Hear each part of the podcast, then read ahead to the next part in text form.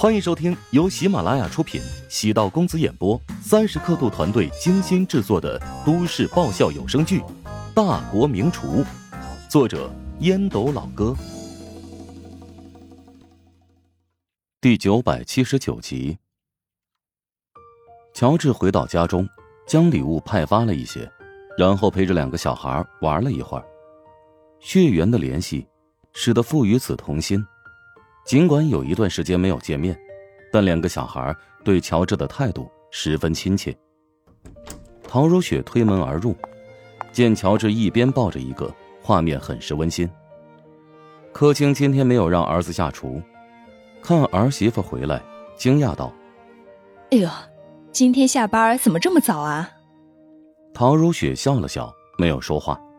自己最近经常加班，时常熬到凌晨。柯青尽管没有说，但看得出来，心里会有些不满，这也是人之常情。陶如雪从乔治手中抱下了君城。今天妈妈喂君城吃饭饭好不好？君城咯咯直笑，在陶如雪的面颊上亲吻了一口。柯青见儿媳妇和孩子这么亲热，心里诸多不满也就烟消云散。陶如雪尽管不交生活费。但他最近可没少给乔家挣脸。教师楼那边的老姐们，隔三差五的就给自己打电话，说陶如雪主持的节目真有内涵和深度。乔治抱着西西，陶如雪抱着君成，两个孩子乖乖的吃了一些辅食，被奶妈抱到房间里去了。饭桌上，乔治跟父母还有媳妇儿讲了一些燕京的故事，虽然讲述的很平淡。但三人都听得很仔细。吃完饭，陶如雪自告奋勇洗碗，柯青拉着乔治隐晦抱怨：“陶如雪每天都加班，能不能劝她不要这么累？”乔治知道柯青担心什么，笑道：“哎，放心吧，生活上的事情交给你，工作上的事情交给我们。”哎呀，太宠着你媳妇儿了。柯青摇头叹气，嘀咕道。乔元斌在旁边突然开口道：“自己的老婆不宠着，难道让别人去宠啊？”嘿，你，哎呀，你胡说八道什么呢？乔元斌的目光落在电视屏幕上。最近这段时间里，想必柯青没少跟他抱怨儿媳妇儿。乔元斌如今等着乔治回来，总算找到了合适的机会宣泄一下情绪。乔治走到房间。见陶如雪穿了一身夜跑的衣服，还提着一个很大的袋子。去夜跑？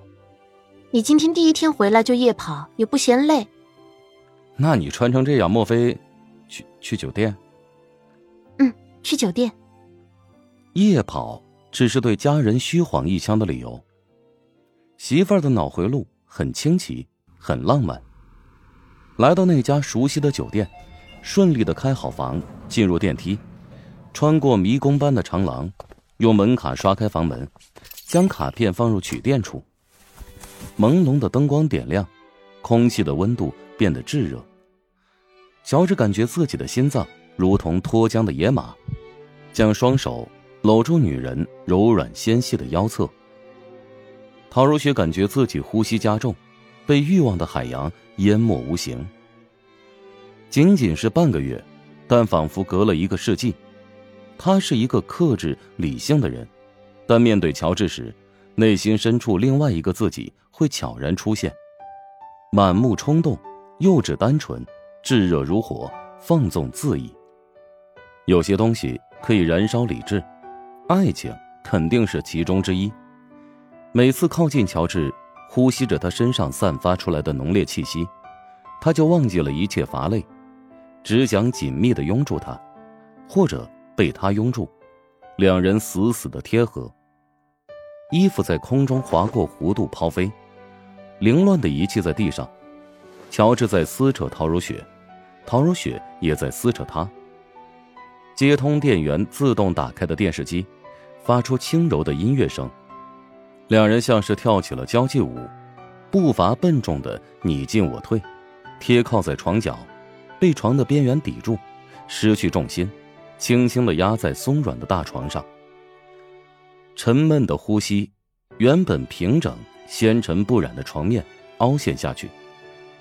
陶如雪原本在下面，她一个扭身，乔治顺势让她翻到上面，四目相对，彼此打量。陶如雪眸光闪烁，宛如玛瑙般的眼珠亮若星辰，附身，蜻蜓点水，将柔软的朱唇轻轻的印在乔治的眉宇中间，声音带有一丝妖媚：“我来。”乔治放松身体。任由女人成为女王。灯光突然熄灭，视线变成了黑色，肌肤只剩下温热的触感。两人都彻底的打开了身心，所有的陌生感在男女的磁场下揉成了粉碎。欲望就像是奔涌的大海，将烦恼、忧愁、压力洗涤一空。情绪在高亢，肉体在下沉，音符成了串儿。发自肺腑，此起彼伏，仿佛进入了四维或者五维的世界，在更高的层次，享受那种灵魂与肉体交融的完美。乔治对陶如雪没有任何防线，因为失去了抵抗力，沉迷其中，宛如大浪中的一叶扁舟，时而向左，时而向右。陶如雪沉溺于控制带来的欢愉，没有人能让她停下。直到世界的尽头。也不知过了多久，两人终于平息。陶如雪用手指揉了揉乔治满是汗渍的额头。你怎么流了这么多汗啊？唉，身体虚啊。陶如雪点了点乔治的胸口，却是娇俏的说道：“以前才是真的虚呢，现在本事见长，怀疑你是不是在其他地方偷学过了。”乔治哈哈大笑，将陶如雪轻轻拥入怀中。一回生二回熟，要是说这方面真有个老师，那也是你呀。呸！男人的老师都是父姓，你可别忽悠我。那是启蒙老师，你是我的实战老师。你呀，实在是太坏了。陶如雪一口咬住乔治的手腕，想了想，只是咬出浅浅的牙印。再用力，却也不舍。若是咬伤了，他铁定要心疼。原本打算以夜跑为由，在酒店待到两个小时就回家，如此神不知鬼不觉。只是没想到折腾一番，已经到半夜，两人就索性在酒店住下，直到清晨才返回家中。乔元斌带毕业班起床比较早，柯青配合他的作息。每天五点多就起床准备早餐。柯青看到陶如雪和乔治穿着昨晚出门的衣服返回，皱眉问道：“你们想要健身也没必要这么拼吧？晚上跑步就得了，这早上也跑，小心啊，别把身体给累坏喽。”陶如雪见柯青误会，也不点破，笑道：“早晨出去呼吸新鲜空气，你看都没出汗呢。”来来来，把衣服脱下来。昨晚总流汗了吧？哎呀，你们也不换件衣服，不怕臭啊？嗯，是啊，有点味道。唐如雪佯作嗅了嗅衣服，低着头，红着脸，一言不发，默默的钻入房间。等乔治也进入，四目相对，彼此都笑出声。你妈实在太可爱了，她竟然不知道我们夜不归宿。嗨，你小看我妈了呀。高考冲刺那会儿，我虽然不喜欢熬夜，但我妈经常半夜起床，会查看我夜里的睡眠情况。她刚才那么说，只是减缓尴尬而已。啊，那多尴尬啊！本集播讲完毕，感谢您的收听。如果喜欢本书，请订阅并关注主播。